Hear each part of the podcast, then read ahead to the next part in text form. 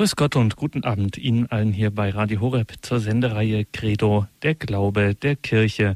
Seien Sie auch alle recht herzlich gegrüßt, die Sie uns nun in Südtirol über Radio Maria hören. Schön, dass Sie heute Abend wieder bei uns mit dabei sind. Mein Name ist Gregor Dornis. Lässlich oder schwer Unterscheidungen der Sünde. Das ist unser heutiges Thema.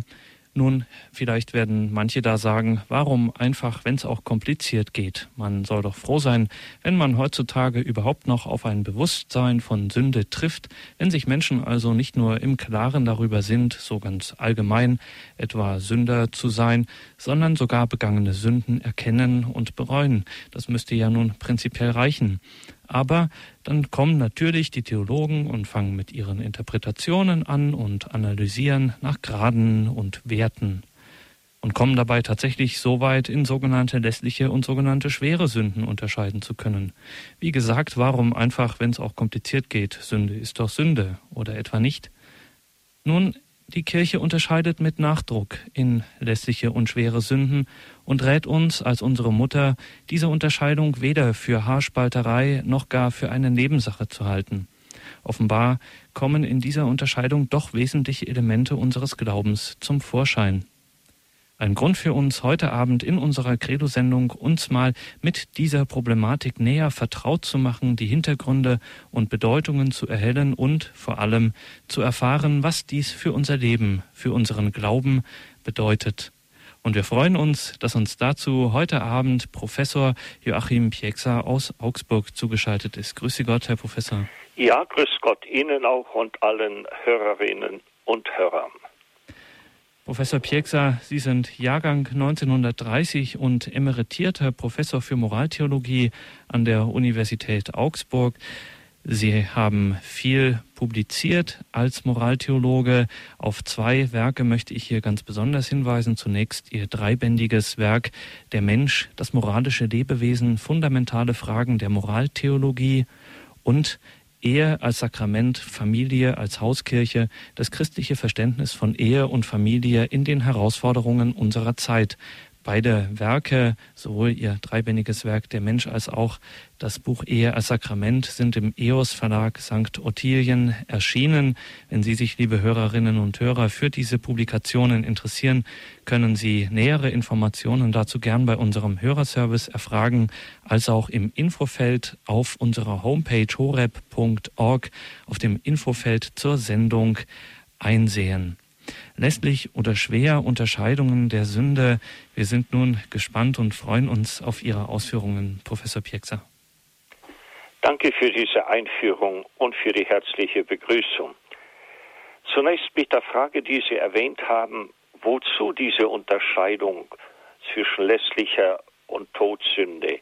Ist das nicht eine überflüssige Haarspalterei der Theologen? Zunächst ganz kurz dazu die Antwort nein, eine wichtige Unterscheidung.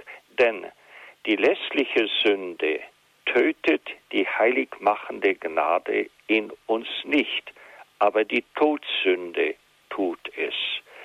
Wir werden noch sehen, Todsünde heißt deshalb so, weil sie eben, wie schon erwähnt, die heiligmachende Gnade tötet.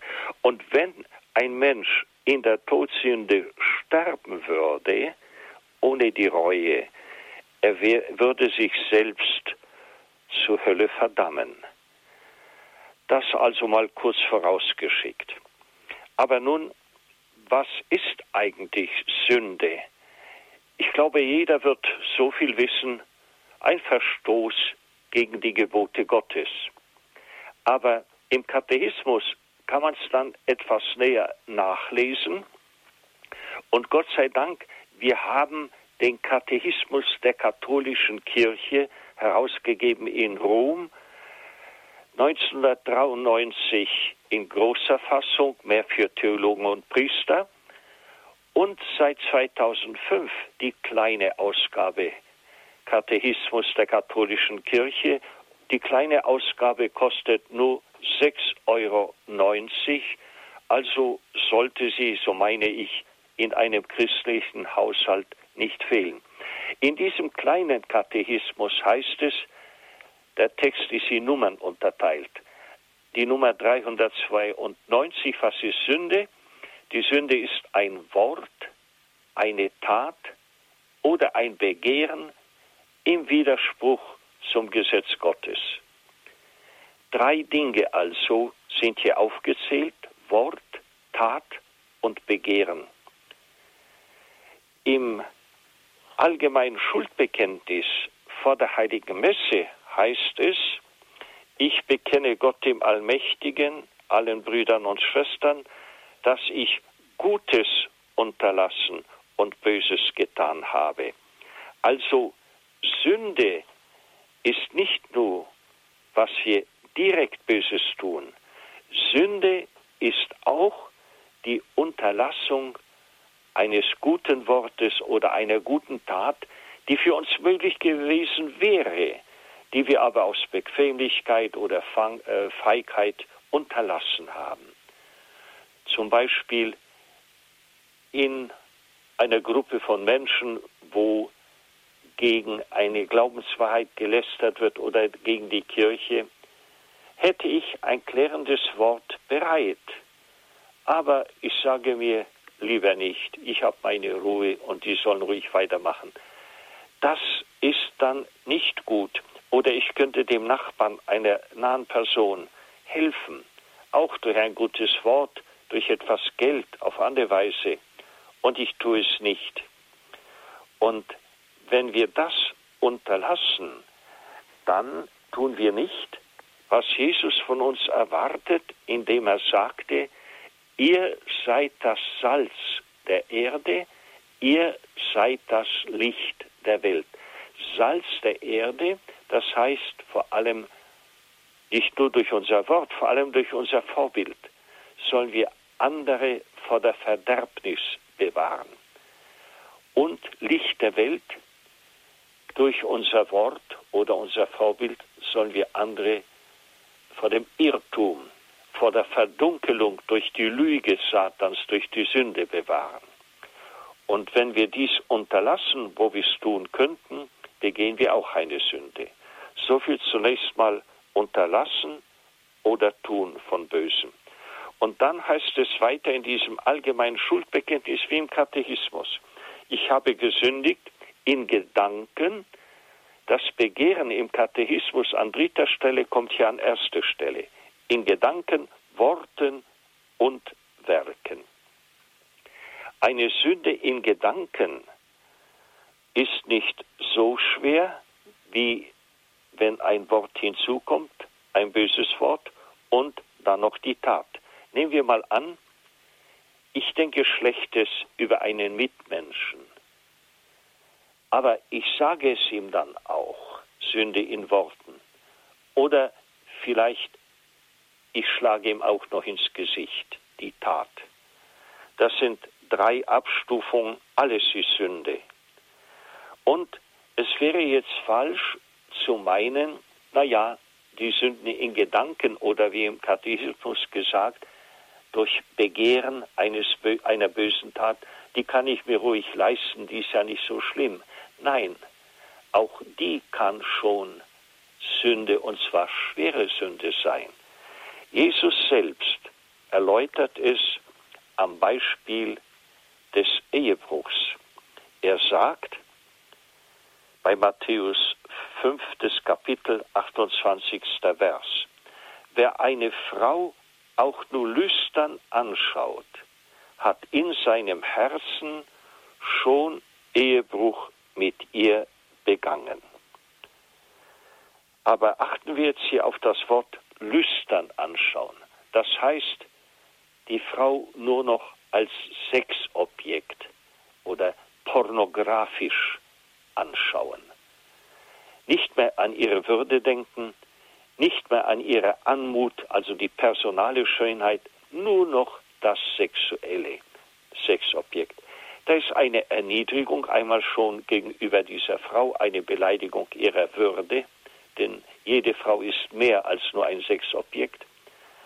Und wozu dieses lüsterne Schauen führt, zu welcher Art von Versklavung, das sehen wir auch, dass jemand, der auf diese Ebene gesunken ist, wo die Frau, wie ich sagte, nur noch pornografisch gesehen wird, der wird auch leider vor dem Missbrauch von Kindern nicht mehr zurückschrecken.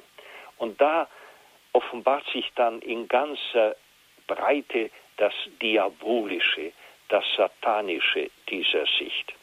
Und deshalb zu Recht sagt Christus, der hat im Herzen schon Ehebruch begangen.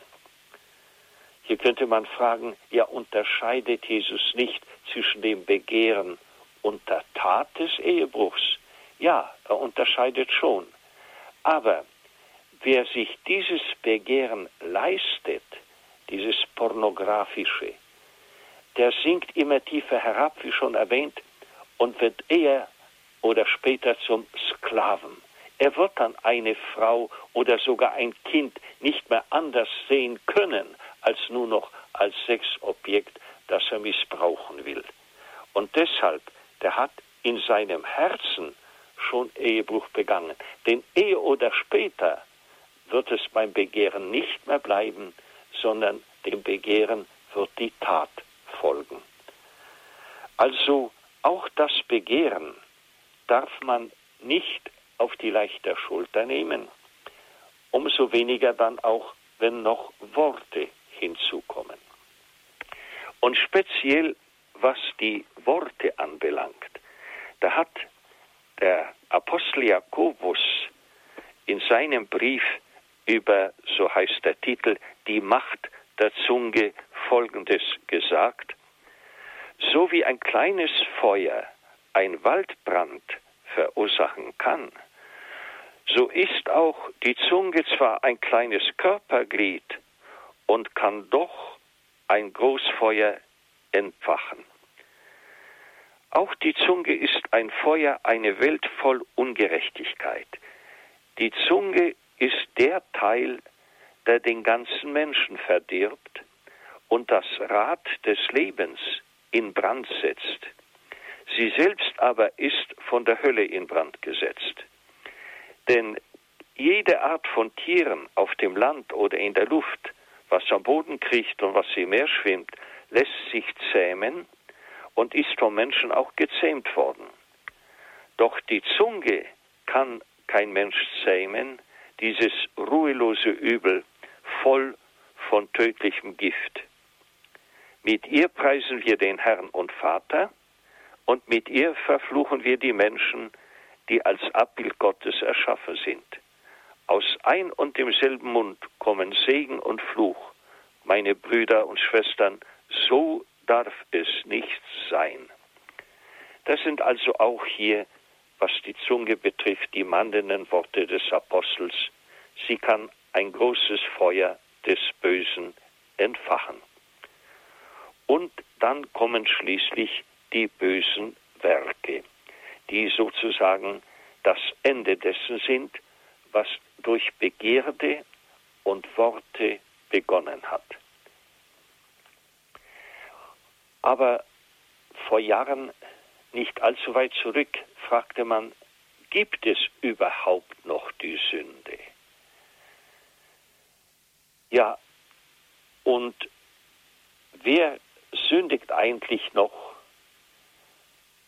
Manche Menschen sagten nämlich, ich habe doch keine Frau vergewaltigt, ich habe niemanden ermordet, niemanden beraubt und was da noch so kommt, das braucht man doch nicht ernst zu nehmen. Also einmal die Zahl der schweren Sünden wird eingeschränkt auf ein paar Beispiele, die der Betroffene ausnahmsweise nicht getan hat, und der Rest wird so mit der Hand beiseite geschoben. Bereits der Apostel Paulus musste sich gegen diese Verharmlosung oder Verdrängung der Sünde bei den Heiden bei denen er missioniert hat, er ist ja der Heidenapostel, dagegen vorgehen, gegen dieses Missverständnis. Und deshalb hat er auch die hauptsächlichen Sünden beim Namen genannt. Zunächst im ersten Brief an die Gemeinde in Korinth, im Kapitel 6, die Verse 9 und 10.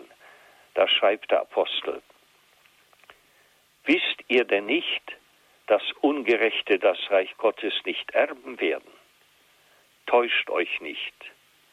Weder Unzüchtige noch Götzendiener, weder Ehebrecher noch Lustknaben, noch Knabenschänder, noch Diebe, noch Habgierige, keine Trinker, keine Lästerer, keine Räuber werden das Reich Gottes erben. Und ein ähnlicher Katalog im Galaterbrief des Apostels Paulus im fünften Kapitel, Vers 19 bis 21. Die Werke des Fleisches sind deutlich erkennbar. Unzucht, Unsittlichkeit, ausschweifendes Leben, Götzendienst, Sauberei, Feindschaften, Streit, Eifersucht, Jähzorn, Eigennutz, Spaltungen, Parteiungen, Neid und Missgunst, Trunk und Essgelage und ähnliches mehr. Ich wiederhole, was ich euch schon früher gesagt habe. Wer so etwas tut, wird das Reich Gottes nicht erben. Und schließlich nochmals aus dem Galaterbrief. Denn das Begehren des Fleisches, also all diese Sünden, in denen das Begehren des Fleisches zum Ausdruck kommt, richtet sich gegen den Geist. Er meint den Heiligen Geist. Und das Begehren des Heiligen Geistes aber gegen das so sündhafte Fleisch. Beide stehen sich als Feinde gegenüber, so dass ihr nicht imstande seid, das zu tun, was ihr wollt. Hier also zählt der Apostel eine Liste auf und wenn man sie ernst nimmt, dann wird es wohl keinen Menschen geben, der sagen könnte, nein, nein, ich habe noch keine dieser aufgezählten Sünden begangen.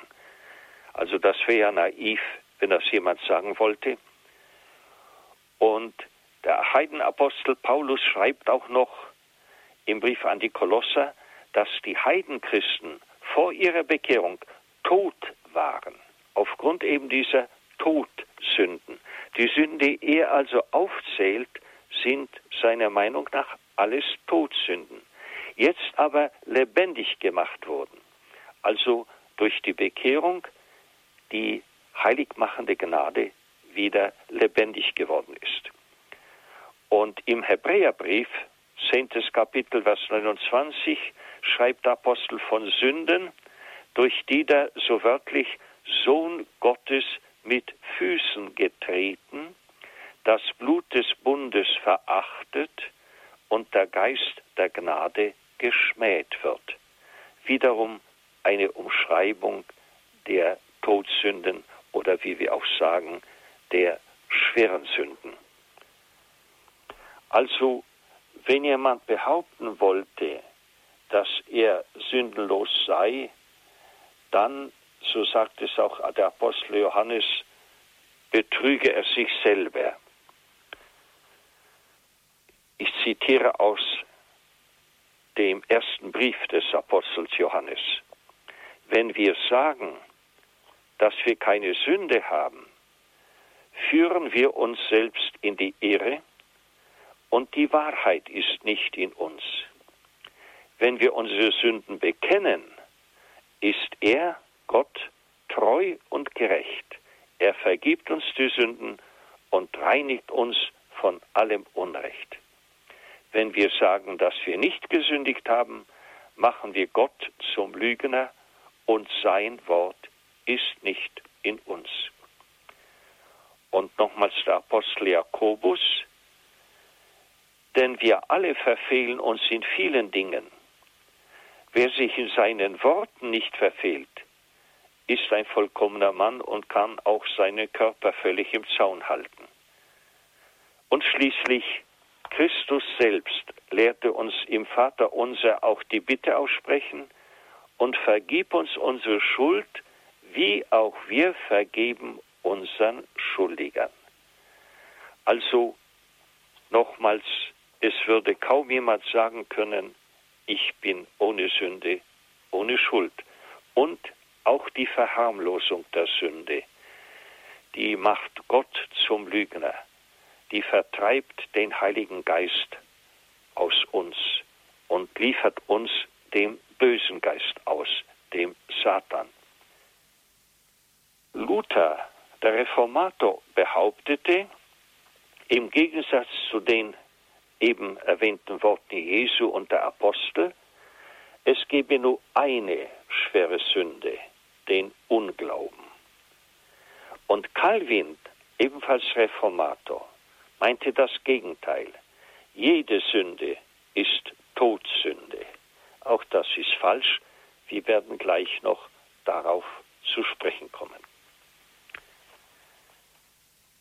Die Unterscheidung von lässlichen Sinn und Todsinn, wie ich schon sagte, die ist nicht überflüssig, die ist sehr ernst zu nehmen, weil es um den Bestand der heiligmachenden Gnade geht oder um den Tod der heiligmachenden Gnade. Aber Jesus selbst hat uns dazu folgenden Beweis geliefert, dass es leichte und schwere Sünden gibt er hatte den Pharisäern vorgeworfen, dass sie Mücken seien und Kamele verschlucken. Das heißt, die Pharisäer hatten so viele eigene Rechtsvorschriften erdacht, dass dahinter, es waren wirklich einige hundert, dass man dahinter die zehn Gebote kaum noch gesehen hat und haben eben ihre eigenen Gesetze so ernst genommen, dass die als die Großen erschienen und die Gebote Gottes eben als Mücken. Und Jesus sagt, nein, das ist das erste. Von Gottes Gebot darf kein Jota, der kleinste Buchstabe, nicht verleugnet werden. Aber die pharisäischen Gesetze, die hat Jesus beiseite geschoben. Ein unnötiger Ballast. Ihr versperrt den Menschen das Himmelreich und ihr kommt selber nicht hinein. Also auch die Theologen heute müssen Acht geben, dass sie nicht Sünden erfinden, die in ihrem Gehirn entstehen. Wir werden gleich auch noch dazu kommen. Und andererseits die Gebote Gottes verharmlosen. Also Jesus selbst macht den Unterschied. Mücken und Kamele. Und zu uns allen sagt er, du Heuchler, Warum siehst du den Splitter im Auge deines Nächsten und den Balken in deinem Auge, deinem eigenen Auge siehst du nicht? Also auch hier Splitter. Beim Mitmenschen, ja, da sehen wir die kleinste Sünde, die kleinste Verfehlung. Aber im eigenen Auge, da gibt es ganze Balken und die sehen wir nicht. Warum? Weil wir sie verharmlosen weil wir die Stimme des Gewissens immer wieder unterdrückt haben, bis das Gewissen schließlich schweigt. Und das ist ein gefährlicher Zustand. Das ist eine sozusagen eine Endentscheidung oder wie Jesus auch sagte, die Sünde gegen den Heiligen Geist. Denn der Heilige Geist spricht zu uns in der Stimme des Gewissens. Er spricht zu uns durch die Gesetze, die Gott, so sagt der Apostel Paulus, jedem Menschen ins Herz geschrieben hat. Jeder Mensch weiß also Bescheid um die zehn Gebote, ob er Christ ist oder nicht. Alle sind nach Gottes Ebenbild erschaffen und haben deshalb Gottes Gesetz ins Herz geschrieben.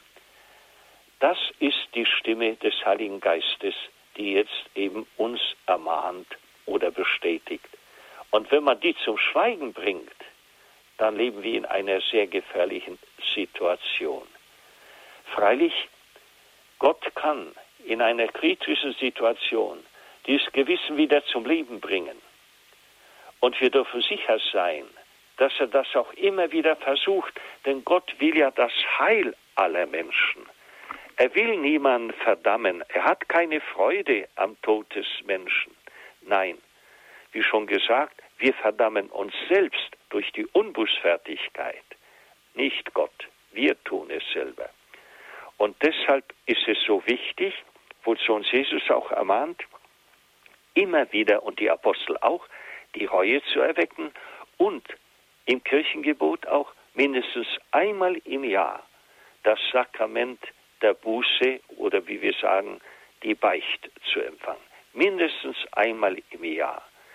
Denn wer seine Sache ernst nimmt, der wird es öfter tun. Zumindest vor Weihnachten, vor Ostern oder anlässlich eines persönlichen Feiertages, Geburtstages oder Namenstages oder aus ähnlicher Situation. Denn diese Umkehr, die ist sehr wichtig. Denn wie gesagt, wenn wir beginnen, unsere Sünden zu übersehen, zu beschönigen, dann wird in uns umso mehr die Heuchelei wachsen, ja, die anderen, die sündigen, aber meine Sünden, die sind doch ganz leicht. Die anderen. Wir kennen diese Heuchelei auch, leider hören wir sie öfter, in Anklagen gegen die Kirche. Interessanterweise, wer selber Dreck am Stecken hat, der klagt die Kirche am lautesten an. Denn sie hat das nicht getan und das getan und das gefehlt und so weiter. Aber wer demütig genug ist, an die eigene Brust zu klopfen, ich habe meine Fehler, Gott erbarme sich der anderen, aber auch meiner, dem wird die Lust vergehen, andere anzuklagen.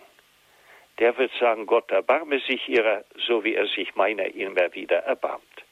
Also auch das ist eine wichtige Haltung, die Reue, das Bekenntnis zur eigenen Schuld, zum eigenen Versagen.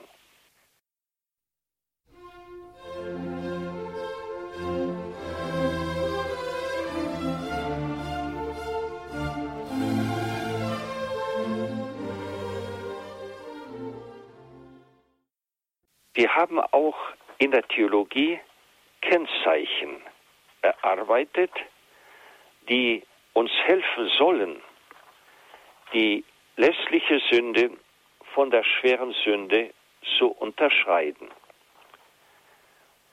Das ist also auch sehr wichtig. Es ist natürlich nur eine Hilfe, denn letztlich weiß nur Gott, was für eine lästliche Sünde spricht, was für eine schwere Sünde. Der verstorbene Papst hat das am Beispiel der objektiv, sachlich schweren Sünde der Abtreibung erläutert.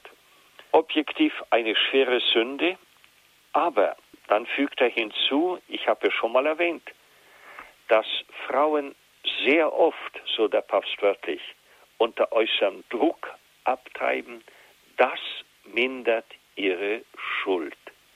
Der äußere Druck, sie fühlen sich im Stich gelassen vom Erzeuger des Kindes, von den Angehörigen oder vom Staat. Das mindert ihre Schuld.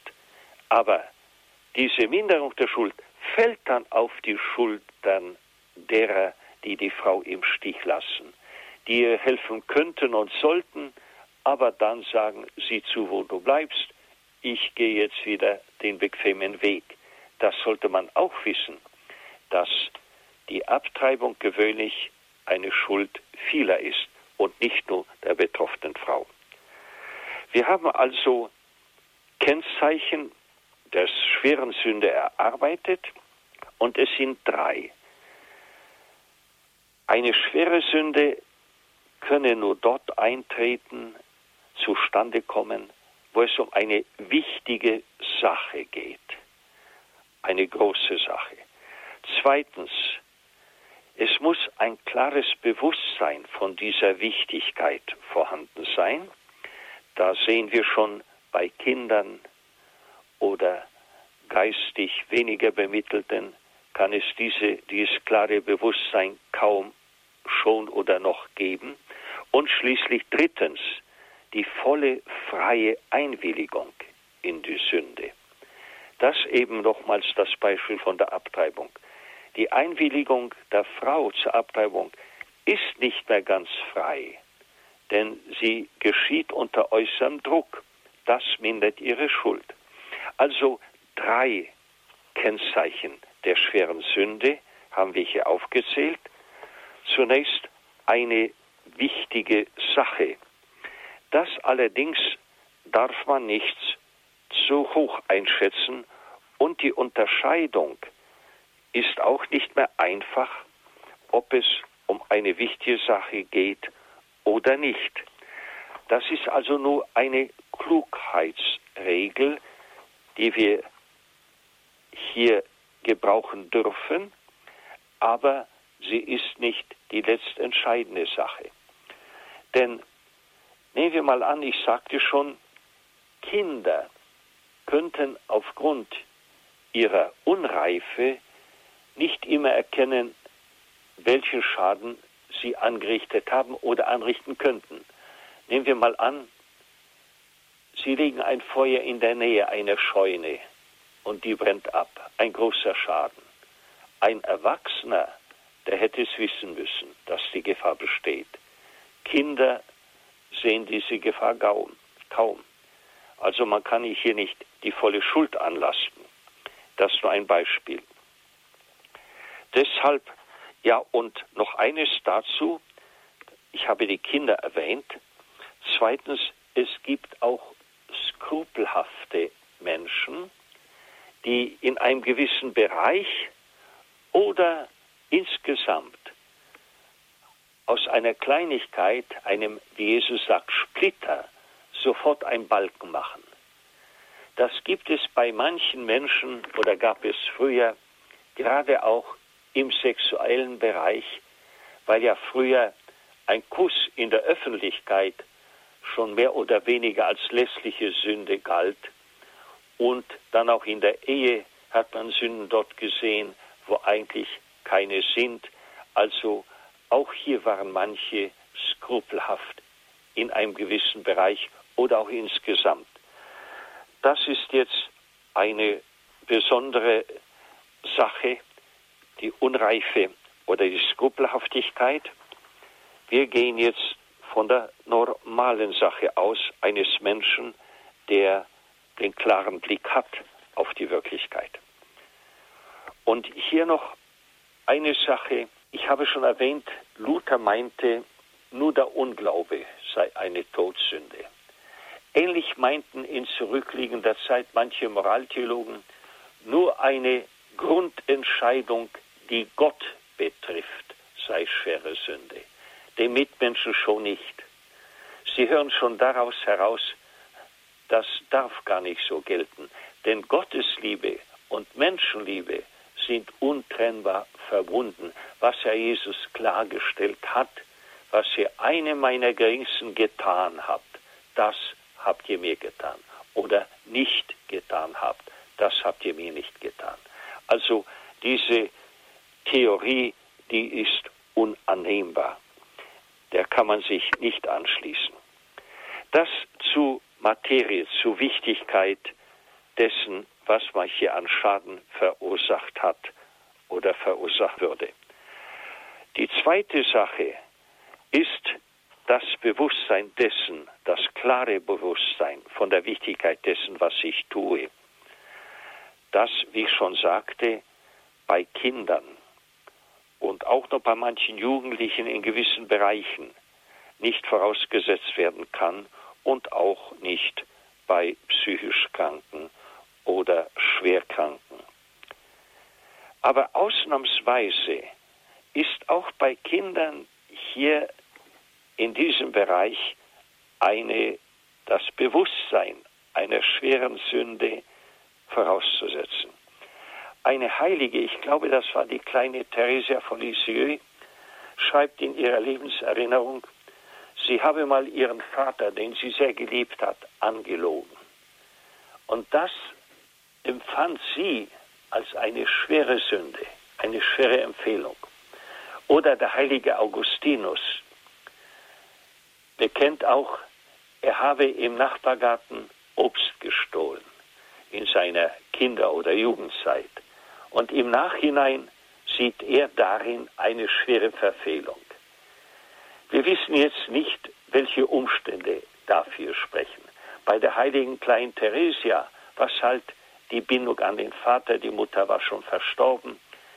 Und eigentlich dachte sie als Kind richtig, je mehr ich einen Mensch liebe, desto größer ist die Sünde, wenn ich diese Liebe verletze durch eine Lüge oder auf andere Weise. Und deshalb kann es auch vorkommen, dass Kinder, die, eine, die ihre Mutter belügen, diese Sünde für schwerer erachten, als wenn sie den Vater belügen. Also diese subjektiven, persönlichen Dinge, die kann nur Gott erkennen. Die kennen wir nicht. Also Sie sehen schon daraus, dass wir die klare Trennung zwischen leichter, lässlicher und schwerer Sünde nicht in der Hand haben, die hat nur Gott in der Hand. Aber Gott kennt all die Umstände, die unsere Schuld geringer erscheinen lassen. Aus diesem Umstand, dass normalerweise Kinder, die noch nicht die volle Reife haben, nicht versündigen können, haben manche Theologen, das war nach dem Konzil, also in der zweiten Hälfte der 60er Jahre, die Schlussfolgerung gezogen, Kinder, die zur Erstkommunion gehen, die sind dann neun oder zehn Jahre alt, die würden eigentlich noch gar keine schwere Sünde haben. Manche gingen noch weiter, haben gesagt, sie haben überhaupt noch keine Sünden. Und deshalb brauchten sie nicht zu Beicht gehen vor der Erstkommunion, erst später mal. Die deutschen Bischöfe hatten kurzerhand dann diese Ansicht verboten. Trotzdem haben einige Pfarrer dies so gehandhabt, mit dem Effekt, dass manche dieser Kinder überhaupt nicht mehr eine Beichtvorbereitung hatten, einen Beichtunterricht und manche dann erst beim Brautunterricht zuerst Beicht kamen. Also das ist völlig daneben gegriffen. Auch Kinder haben bereits, und zwar schon sehr früh, das Bewusstsein einer Verfehlung, ja auch vielleicht einer Sünde. Wir können nicht, ich wiederhole, genau sagen, wann und wie groß das Bewusstsein ist. Das dürfen wir dem lieben Gott überlassen. Aber dass Kinder vor der Erstkommunion zu Beicht kommen sollten, das ist sehr vernünftig und sehr richtig. Also erstens die Wichtigkeit der Materie entscheidet über lästige und schwere Sünde. Zweitens das volle Bewusstsein dessen, was ich tue und welche Folgen das haben kann. Und drittens die volle Zustimmung. Die volle Zustimmung. Denn es gibt auch erzwungene Zustimmung, die dann die Größe der Sünde verringern wenn ich mehr oder weniger gezwungen werde, etwas zu tun, was ich an sich bei voller Freiheit nicht tun würde.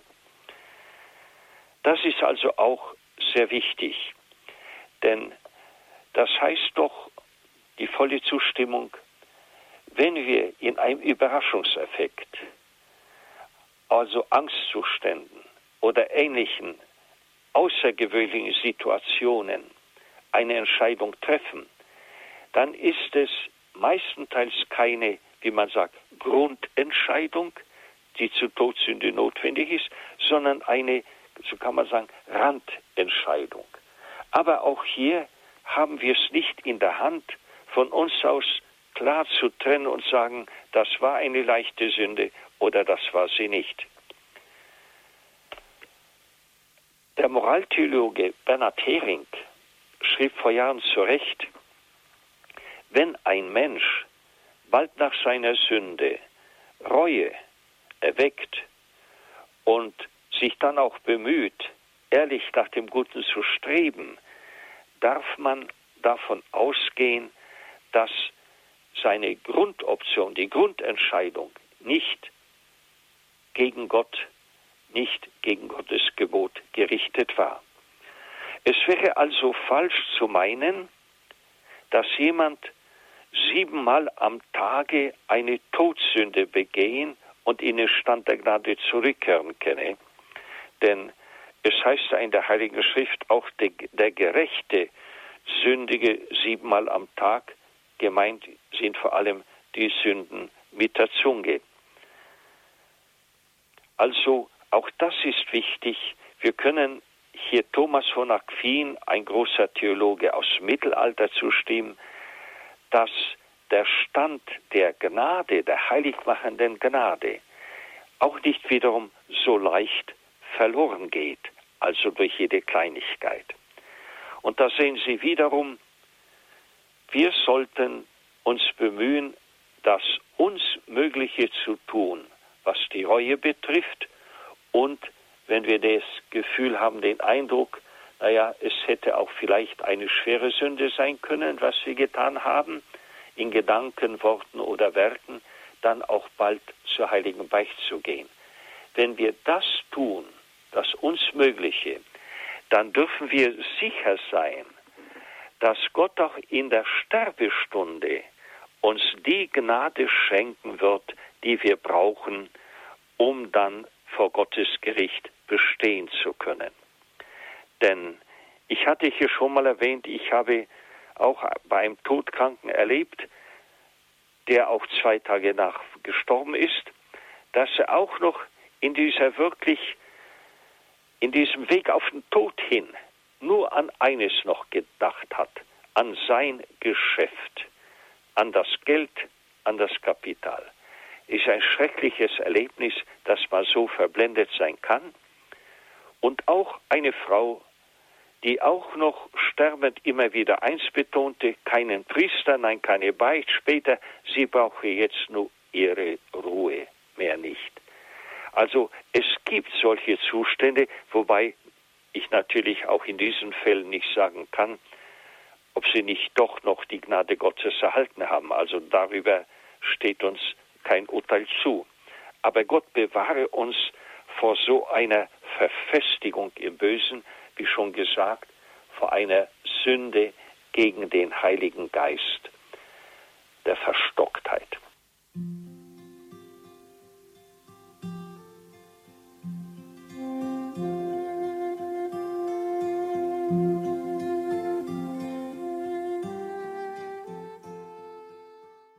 Lässlich oder schwer Unterscheidungen der Sünde, das ist unser heutiges Thema in unserer Credo-Sendung hier bei Radio Horeb und Radio Maria Südtirol. Unser heutiger Referent ist Pater Professor Dr. Joachim Piekser aus Augsburg.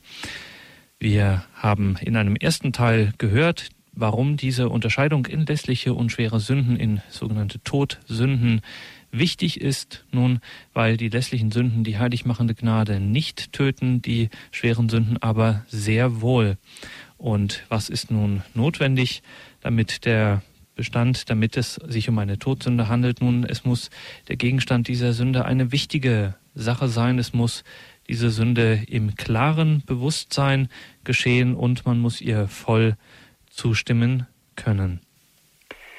Der erwähnte Theologe Thomas von Aquin hat die lässliche Sünde und die Todsünde auch verglichen mit einer Krankheit, und dem Tod. Und von daher sprachen manche in Bezug auf die lässliche Sünde von einer Wundsünde im Unterschied zu Todsünde. Und auch hier hat der bereits erwähnte Theologe Bernhard Hering zu bedenken gegeben, dass auch eine Wunde, eine Krankheit zum Tode führen kann und warnte vor der Verharmlosung der lässlichen Sünde. Also auch das sollte man bedenken, wenn lässliche Sünden immer wieder wiederholt werden, können sie eher oder später auch zu einer Todsünde ausarten. Wiederum, manche Theologen hatten behauptet, schwere Sünden könnten nur Bosheitssünden sein und nicht sogenannte Schwachheitssünden. Bosheitssünden, also wo der Sünder eindeutig das Böse sieht und auch anstrebt, zum Beispiel die Rache schwört dem Nachbar oder einem anderen und alles tut, um den, wie man sagt, fertig zu machen. Eine Bosheitssünde oder ähnliches. Und Schwachheitssünde, wo man überrascht wird, das geschieht oft auch im sexuellen Bereich, wo man eigentlich die so nicht wollte, aber wie gesagt, das Begehren plötzlich auftritt und den Menschen überrascht. Aber auch diese Unterscheidung ist zwar einerseits hilfreich, aber man kann nicht sagen, dass Schwachheitssünden keine schweren Sünden seien. Denn wie schon Christus sagte, wer eine Frau auch nur lüstern anschaut, hat schon im Herzen Ehebruch begangen. Lüstern, die Lüsternheit als Schwachheit, als Angewohnheit. Also auch hier darf man die Dinge nicht verharmlosen. Aber man hat immer noch dann sogenannte himmelschreiende Sünden unterschieden. Also wo ein besonderer Grad von Bosheit auftritt. Und dazu zählt die Heilige Schrift auf Folgendes auf. Schon im Alten Testament, im Buch Genesis, Artikel 4, Vers 10, sodomitische Unzucht. Man hat das entweder ausgelegt als Unzucht mit Tieren oder Homosexualität. Dann in Genesis 18, 20, also auch im Alten Testament. Im Buch Exodus 22, hier heißt es, Unterdrückung der Armen, Witwen und Waisen seien himmelschreiende Sünden. Und schließlich in Deuteronomium, also Altes Testament auch, die Vorenthaltung des Arbeitslohnes. Also das vor allem hier die himmelschreienden Sünden. Und wir müssten eigentlich auch die Abtreibung heute dazu zählen, nicht unbedingt jetzt gleich im Hinblick auf die abtreibende Frau, sondern im Hinblick auf diejenigen, die damit ihr Geschäft betreiben. Denn die Abtreibung wird ja, sofern sie legal geschieht, das heißt in Deutschland nach Beratung, die wird ja bezahlt. Und zwar nicht wenig. Und es kommt noch hinzu, bezahlt von der Krankenkasse, also wir alle, ob wir wollen oder nicht, wir bezahlen die Abtreibung. In der Enzyklika Humane Vita hat der damalige Papst Paul VI. war es betont, Gott ist der Herr des Lebens. Wo also der Mensch willkürlich eingreift in den Entstehungsprozess des Menschen, angefangen bei der Befruchtung, da spielt er sich selber auf, als wäre er der Herr des Lebens. Und das beginnt schon bei der künstlichen Befruchtung, wie auch dann bei der Präimplantationsdiagnostik, wo dann, bevor die, die äh, Embryone eingepflanzt werden in die Gebärmutter, wo sie untersucht werden und dann kommen die äh, nicht ganz gelungenen in den Abfall und so weiter. All das ist Anmaßung gegenüber Gott und es rächt sich an den Menschen. Das bringt kein Glück. Aber dazu gehört auch die Forschung an Embryonen, die Stammzellforschung. Es ist erwiesen, seit zehn Jahren forscht man mit den embryonalen Stammzellen tötet dabei den Embryo, also das Kind. Gebracht hat es noch gar nichts. Im Gegenteil, diese Stammzellen degenerieren oft zu Krebszellen. Man könnte adulte Stammzellen nehmen, das heißt, die wir, der Erwachsene, in seinem Blut hat, in anderen andere Möglichkeiten. Mit denen hat man gute Effekte. Aber nein, es müssen embryonale sein. Ja, warum denn eigentlich? Man will Menschenzüchtung betreiben. Ganz konkret. Sie in England geht man schon einen Schritt weiter. Chimären. Also man hat menschliche und tierische Keime zusammengefügt. Ja, was soll denn noch kommen? Und das soll dem Menschen dienen. Nein, nein. Das äh, dient nur einer kleinen Elite von Menschen, die damit viel Geld machen. Also auch hier himmelschreiende Sünden, die gibt es heute und vorenthaltener Lohn in Deutschland leben über eine Million Kinder in Armut. Man kann es kaum glauben. Ja, warum eigentlich? Deutschland ist Exportmeister in ganz Europa, ja zum Teil in der Welt. Und wir haben, äh, also Arbeiter verdienen nicht so viel, dass sie davon leben können. Das stimmt doch etwas nicht. Also hier gibt es die himmelschreienden Sünden heute noch? Und ein drittes noch, der verstorbene Papst hat auch auf sogenannte Strukturen der Sünde hingewiesen. Das heißt, Lebensumstände, auch politische Strukturen, die die Menschen zu Sünde drängen. Zum Beispiel die Armut in anderen Völkern, gerade in Afrika und so weiter. Da sehen manche Eltern ihren Lebensunterhalt nur darin gegeben, dass sie ihre minderjährigen Töchter als Sexobjekte verkaufen. Und Sextouristen gibt es leider auch in Deutschland. Was das für eine Sünde ist, minderjährige Kinder als Lustobjekte zu missbrauchen und ihnen dann dafür Geld zu geben, weil sie anders ihr Geld nicht verdienen können. Das, liebe Hörerinnen und Hörer, sollten wir auch betrachten, nicht um jetzt hier die, den Richter zu spielen und abzulenken vom eigenen Versagen, sondern um uns abschließend die Frage zu stellen, was kann ich tun mit meinen Fähigkeiten in meinem Bereich, um die Sünden anderer abzuwenden? Natürlich angefangen bei mir, bei der eigenen Reue, bei der eigenen Bekehrung und der eigenen Gut, äh, Wiedergutmachung.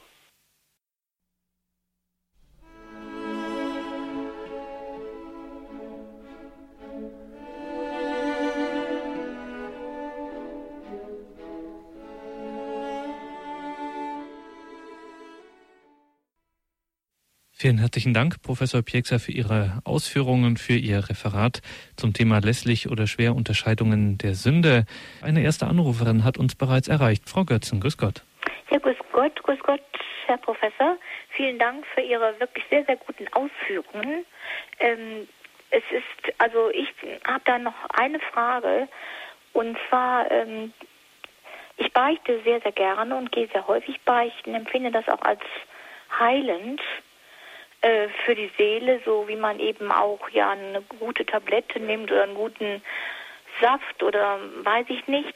Aber ich habe nicht den Eindruck, also bei mir auf jeden Fall überhaupt nicht, äh, dass irgendwie sich etwas ändert an den zehn Geboten. Man hat manchmal das Gefühl, ach, in dem Bereich wird es besser, Klängen, da ist irgendein anderes Gebot wieder, wo man wirklich Probleme mit hat. Äh, ich weiß nicht, ist es wirklich so, dass man nachher durch ein geschultes Gewissen bis zum Tod eventuell doch ähm, ja sozusagen fast sündenfrei ist.